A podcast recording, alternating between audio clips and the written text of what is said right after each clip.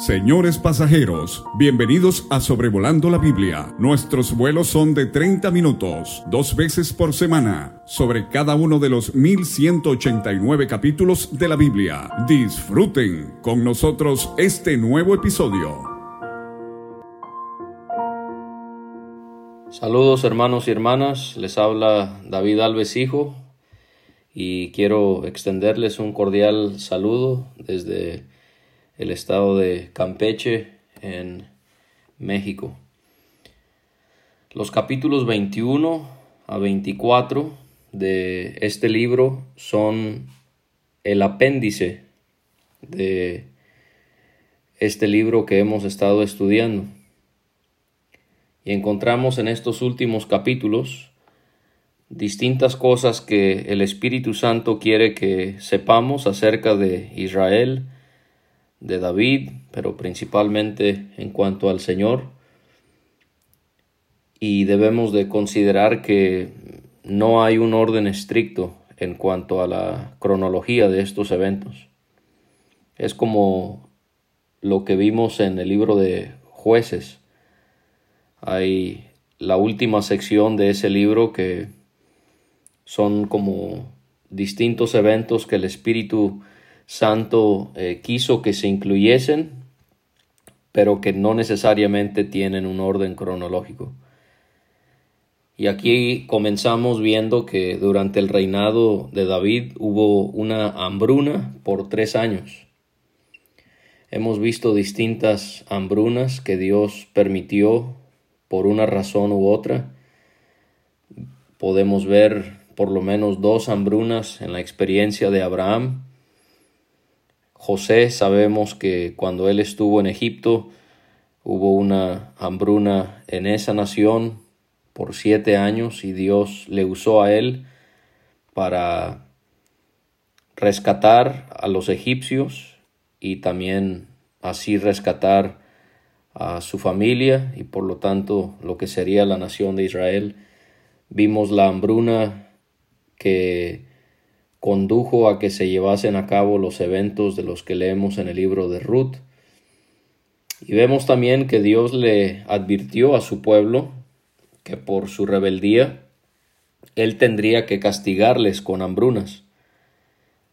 Esto es de acuerdo a lo que leemos en pasajes como Deuteronomio 28:48. Tristemente esto sucedería en numerosas ocasiones a lo largo de la historia de Israel. Así que David, después de tres años de hambre, él consultó a Dios. La pregunta es, ¿por qué consultó a Dios después de tres años? ¿Por qué no lo hizo con más prontitud? Quizás había un propósito en cuanto al pecado de Saúl que vamos a considerar pero posiblemente Dios estaba también tratando de llamar la atención de David, que se encontraba en una época de su vida caracterizada por su negligencia y su irresponsabilidad.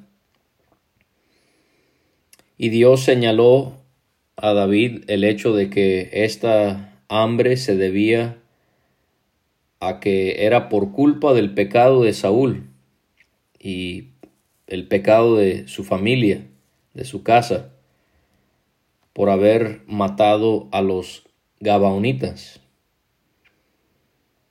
Ahora podemos considerar aquí un hecho que debe formar la manera en la que pensamos, porque el mundo nos enseña que el daño a la naturaleza, al medio ambiente, es producido por la contaminación, pero Dios repetidamente en su palabra recalca que el daño a la creación más bien es por causa de nuestro propio pecado. Pero eso es lo que hace el hombre, se exime de responsabilidad, de su responsabilidad moral ante el Creador y culpa a cosas que tienen que ver con eh, actividades físicas que realizamos. David entonces llamó a los Gabaonitas para hablar con ellos. Y en el versículo 2 se hace un paréntesis para dar una explicación sobre quiénes eran los Gabaonitas. Se señala el hecho de que ellos no eran hijos de Israel, sino que eran del resto de los amorreos, y se señala que los israelitas habían hecho juramento con los Gabaonitas. Recordemos que los amorreos eran eh, de aquellos pueblos que moraban al otro lado del Jordán. Cuando vimos Josué capítulo 9, hablamos acerca de los Gabaonitas y vimos cómo es que ellos engañaron a los hebreos para que pudiesen ser hechos miembros de la casa de Israel. También en este paréntesis se señala el pecado de Saúl y se nos dice que él había procurado matar a los Gabaonitas en su celo por los hijos de Israel y de Judá. Y vemos cómo Saúl falló en respetar el juramento que se había hecho con este pueblo al matar a personas de entre ellos. No leemos acerca de esto en los libros que nos hablan acerca de Saúl, primero de Samuel o en este libro que estamos estudiando. No leemos sobre esto en cuanto a, cuándo, cómo fue que se llevó a cabo. Pero el hecho es que Saúl había fallado en respetar este juramento y había matado a miembros de la familia de los Gabaonitas que moraban entre los israelitas. Pensamos en Saúl y en su celo por Israel y Judá, cómo realmente él pensó que era más justo y más santo que Dios mismo. Él pensó que tenía el derecho de castigarles. De esta manera, aun cuando Dios en los tiempos de Josué había decidido hacerlo de una manera distinta, todo lo opuesto a lo que hizo Saúl. Y así también hay aquellos que supuestamente son hermanos entre nosotros, que en la actualidad ellos también se creen más justos y más santos que Dios, porque tratan a hermanos que han pecado como si fueran lo peor de lo peor. Y cuando Dios perdona y cuando Dios restaura, ellos hacen todo lo contrario. Son como Saúl, y más bien le cortan eh, la cabeza a este tipo de personas que están heridas y necesitadas de pastoreo. Veo aquí también cómo se resalta la fidelidad de Dios, porque Él tuvo que prosperar a los Gabaonitas y castigar a los israelitas, tanto en el tiempo de Josué como ahora en el tiempo de David. Dios es tan fiel que se tiene que cumplir su palabra, lo que Él ordena, lo que Él promete, aun cuando ha habido de por medio el pecado del hombre. ¿A qué me refiero? Los Gabaonitas engañaron a Israel y así pudieron entrar a la nación. Como ya se había hecho el juramento, se tuvo que respetar. Y cualquier persona, como en el caso de Saúl, que fuese en contra de ese juramento, tenía que ser castigado. Dios es fiel y tú y yo podemos en los días más difíciles podemos recaer y confiar en las promesas tan preciosas y valiosas de la palabra de Dios. David les preguntó a los gabaonitas qué podía hacer ellos, qué podía hacer él por ellos o qué satisfacción les podía dar para que así se bendijese la heredad de Jehová. O sea, Llevamos tres años de seca, hay esta hambre, necesitamos hacer algo para bendecir la heredad de Jehová. Esta palabra satisfacción quiere decir expiación, purgar, reconciliación, perdón, pacificar. O sea que la sangre derramada injustamente de los Gabaonitas tenía que ser visto, tenía que ser tratado, aun cuando Saúl ya había muerto. Esto quizás fue en base a lo que leemos en números 35-33. No contaminarán la tierra donde estuviesen, porque esta sangre contaminará la tierra. y la tierra no será expiada de la sangre, y la tierra será expiada de la sangre que fue derramada en ella, sino por la sangre del que la derramó. O sea que había este aspecto de la expiación, que el que derramaba sangre, el pecado de esta persona era expiado al derramarse su sangre. Esta es la ley de ojo por ojo, diente por diente. Los gabaonitas respondieron diciendo que ellos no tenían querella sobre los tesoros de Saúl y de su familia, en otras palabras, no tenían interés en la riqueza de Saúl. También expresaron que no querían que muriesen varones en Israel. Y David respondió que él haría cualquier cosa que le pidiesen. O sea, David está insistiendo, algo se tiene que hacer, porque él sabe que la sangre de los muertos tiene que ser expiada. Y entonces ahí fue cuando los gabaonitas le pidieron a David que de aquel hombre que los había destruido y que había maquinado contra ellos para exterminarlos, sin dejar nada de ellos en todo el territorio de Israel, vemos las intenciones tan perversas de Saúl, ellos pidieron que se le dieran siete varones de la familia del rey Saúl, para que fuesen ahorcados delante del Señor en Gabá de Saúl, el escogido de Jehová. Serían ahorcados delante del Señor porque este era un juicio que se llevaría a cabo para satisfacer la justicia de Dios. Y David se comprometió a cumplir con la petición que ellos hicieron. Vemos en Deuteronomio y en Ezequiel cómo los hijos no deben de pagar por el pecado de sus padres, pero Saúl había muerto y por lo tanto no había otra alternativa sino expiar su pecado de esta manera. Ahora también tenemos que considerar que estos no son niños inocentes, estos son hombres que de alguna u otra manera quizás ellos habían apoyado a Saúl a matar a los Gabaonitas, no sabemos, pero de que eran santos e inocentes, de eso sí podemos estar seguros. De manera que Dios nunca es injusto. Él, si permitió esto, que se le quitara la vida a los varones de los que vamos a leer, fue porque eso era de acuerdo a su justicia. Hay algo tan hermoso que encontramos en el versículo 7 y es el hecho de que David perdonó a Mefiboset. ¿Por qué? por causa del juramento que había sido hecho entre David y Jonatán.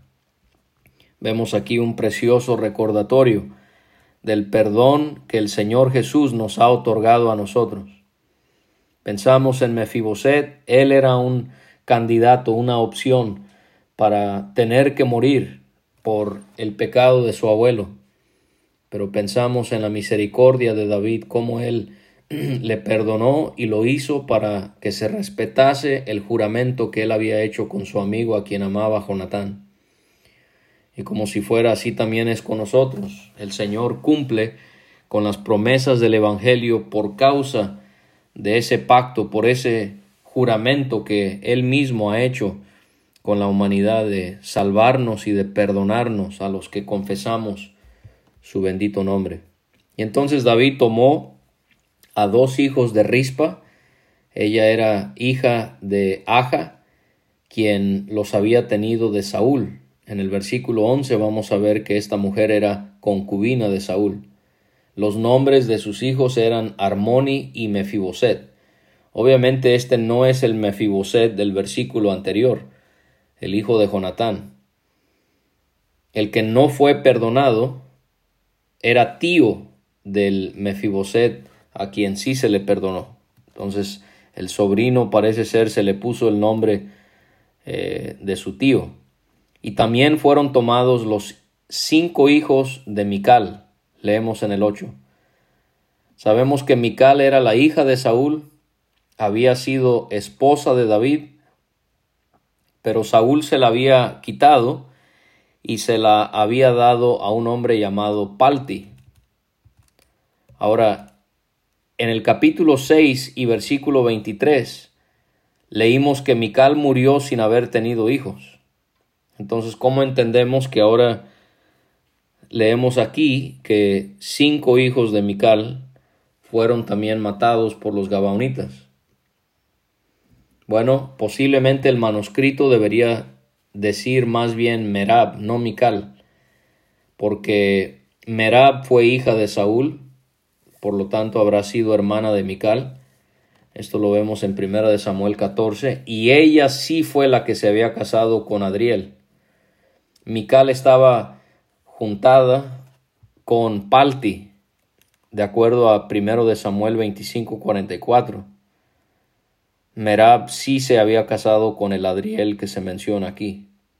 Entonces, ¿cómo podemos explicar eso? Bueno, pudiera haber aquí una variación de, texto en el, manuscrito o la tradición judía dice que Merab murió y que Mical había criado a sus hijos. Y por eso es que aquí se menciona a Mical. David entregó a estos siete varones en manos de los Gabaonitas, y ellos los ahorcaron en el monte delante de Jehová. Y ellos murieron en los primeros días de la cosecha de la cebada. Y vemos cómo se trata el pecado e inmediatamente vienen las bendiciones del Señor. Comienza a haber lluvia y por lo tanto el pueblo cosecha. Y así también en nuestras vidas, las bendiciones del Señor, cómo es que fluyen, ¿verdad?, hacia nuestra dirección cuando nuestro pecado es tratado, cuando lo confesamos, cuando si tenemos que ser apartados de la iglesia por un tiempo, de acuerdo a 1 de Corintios 5, lo confesamos y lo vemos con los líderes de la iglesia para que podamos ser restaurados. Rispa la madre de dos de estos varones, ya habrá sido una mujer grande en edad, ella tomó una tela de silicio y la tendió sobre ella al estar sobre el peñasco. Y qué escena tan triste, porque desde el principio de la cosecha hasta que llovió por primera vez, ella no dejó que ninguna ave ni ninguna fiera se acercase a los cuerpos. Quizás se había desobedecido la ley de Dios porque la ley en Deuteronomio 21 establecía que debían bajar a los cuerpos después de haberlos colgados en un madero para que no se contaminara la tierra. Antes de que anocheciere tenían que bajarlos. Este fue el pasaje que Pablo habrá tomado en cuenta cuando fue inspirado su palabra en Gálatas capítulo 3 al hablar del Señor sufriendo la maldición por nuestros pecados. O quizás no bajaron los cuerpos porque ya estaba maldecida la tierra. Y esta era la forma de expiar esa maldición. Esto muestra que Rispa entendía que lo hecho había sido justo y creía que Dios mandaría lluvia. Era una mujer que ejercía fe en Dios.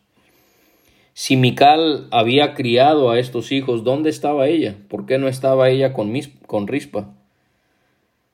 Y vemos que, sea como fuese, con esta variación de texto, la realidad es que Mical nunca dejó de aliarse con su padre, aun si esto resultaba en serle desleal a su esposo, que había sido David, o peor aún, aun si fuese desleal a su Dios. No debemos serle leal a nadie a expensas de Dios y de su rectitud. Rispa habrá estado allí unos seis largos meses, porque sus hijos fueron matados en el tiempo de la cosecha, que era en abril, y las primeras lluvias caían en septiembre. Seis meses. Esta mujer en la interperie ahuyentando animales salvajes y aves salvajes y viendo a estos cuerpos descomponerse. Esto se le hizo saber a David, y David entonces tomó los huesos de Saúl y de Jonatán, de los hombres de Hades de Galad. Ellos los tenían porque los habían robado de la plaza de Betzán, donde habían sido colgados por los filisteos, quienes habían matado a Saúl. Aquí se aclara que los filisteos habían matado a Saúl.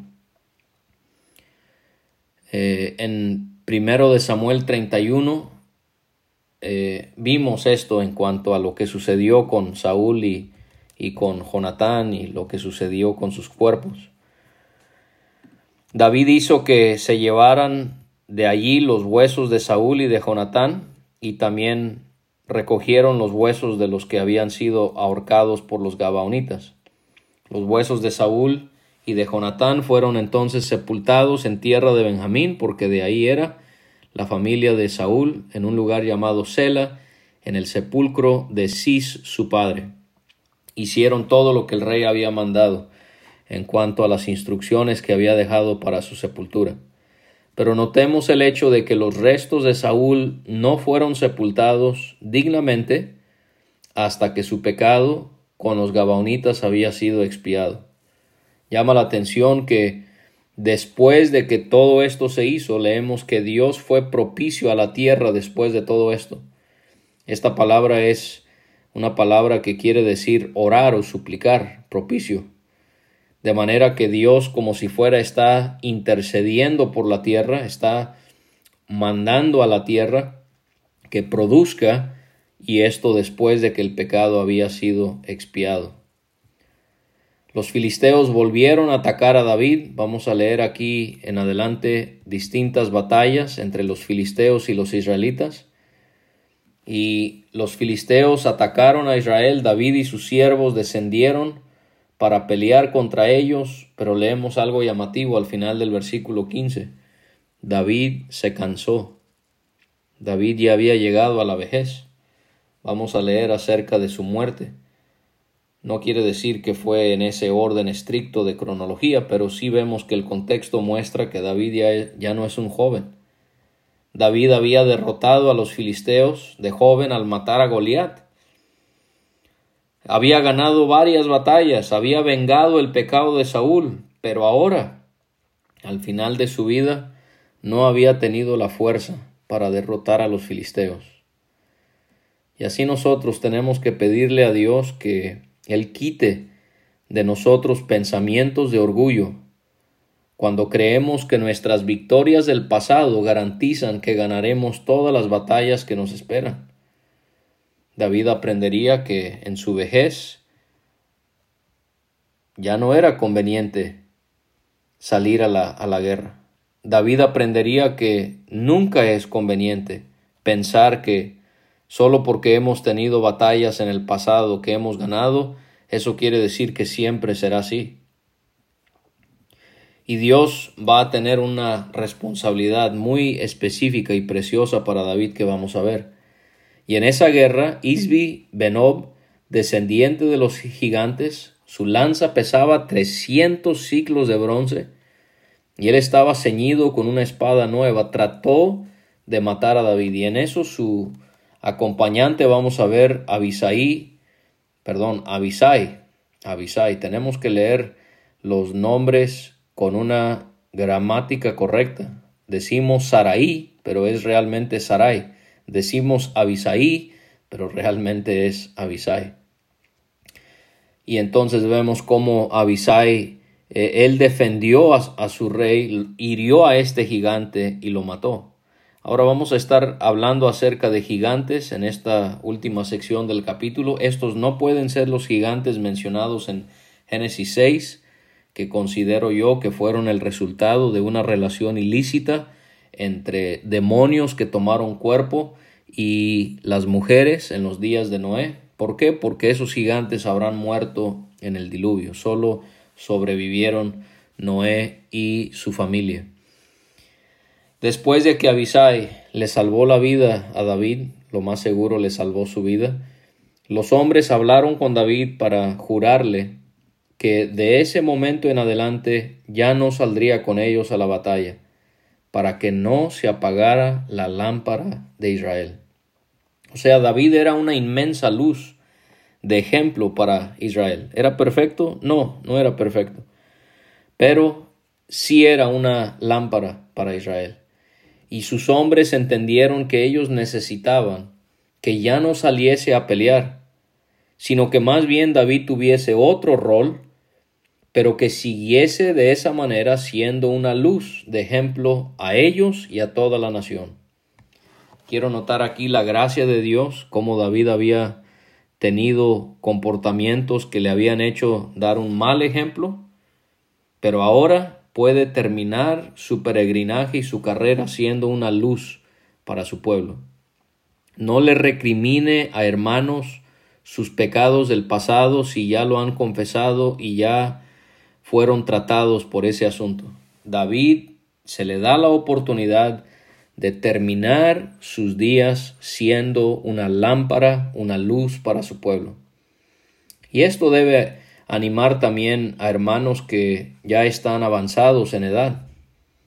Quizás ya no pueden servir de la misma manera que cuando eran jóvenes, como David, él ya no podía salir a pelear, pero por su ejemplo y su constancia en lo que sí pueden hacer, por más limitado que sea, esa es una lámpara a la iglesia en la que ellos están y a la generación que están eh, a su alrededor o eh, que están viviendo en su mismo tiempo. Los más jóvenes debemos apreciar más a los que están avanzados en edad. A veces no logramos ver más allá de las debilidades que pueden tener, así como nosotros tenemos y aún más, los que somos más jóvenes. Pensamos muchas veces que los ancianos no pueden enseñarnos nada porque ya son viejos o porque son de la vieja escuela, cuando realmente debemos verlos como si fuesen eh, un David entre nosotros, son una lámpara para el pueblo del Señor. Hubo una segunda guerra en Gob entre los israelitas y los filisteos. Ahora leemos de un hombre llamado Sibekai, Usatita, que mató a Saf quien también era uno de los descendientes de los gigantes. Vemos una tercera guerra entre los israelitas y los filisteos que se llevó a cabo otra vez en Gob.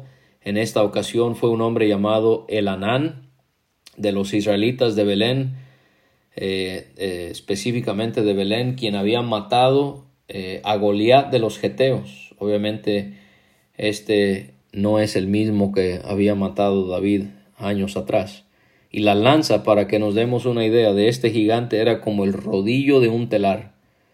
Hubo una cuarta guerra en Gat, y en esta batalla sobresalió un hombre descendiente también de los gigantes, de gran estatura, quien tenía doce dedos en, las en los manos y en los pies. Tenía esta deformidad. Y vemos como un hombre de los israelitas eh, llamado Jonatán, sobrino de David, él mató a ese varón que había desafiado a Israel. O sea que podemos encontrar valor y fuerza en esto, que el pecado y la tentación son como gigantes que se aparecen, pero con la ayuda de nuestro Dios y de la armadura que Él nos ha provisto, podemos ser victoriosos. No debes considerar que tienes que pecar. Quizás tú batallas con un pecado que cometes frecuentemente y el enemigo te ha hecho pensar que así debe ser tu vida, que no hay alternativa. Bueno, si eres verdaderamente creyente en Cristo, sí debes combatir esos males. Tú tienes todo lo que necesitas para poder combatir esos pecados que te atormentan. Y termina el capítulo diciéndonos que esos cuatro varones que habían sido derrotados por los israelitas eran descendientes de los gigantes en Gat y que habían caído por mano de David y por mano de sus siervos. Me llama la atención, se, se reconoce a los siervos, así el Señor un día nos señalará a nosotros por todo lo que hicimos por él. Pero David, ¿por qué es mencionado si él ya no iba a salir a pelear? Bueno, porque él participaba en esas guerras, en esas victorias. En su vejez, a través de su ejemplo, a través de su presencia, de ser una lámpara a Israel, él, él se le reconoce que de esa manera él servía a su pueblo para que ellos ganaran la batalla. Y así también hermanos que están en su vejez como si fuera no pueden salir a la batalla, pero desde donde están y con lo poco que pueden hacer, ayudan de una manera u otra para que se consiga la victoria por el bien de los hermanos que están a su alrededor. Espero que esto les sea de ayuda y que Él pueda hacer prosperar su palabra en cada uno de nuestros corazones.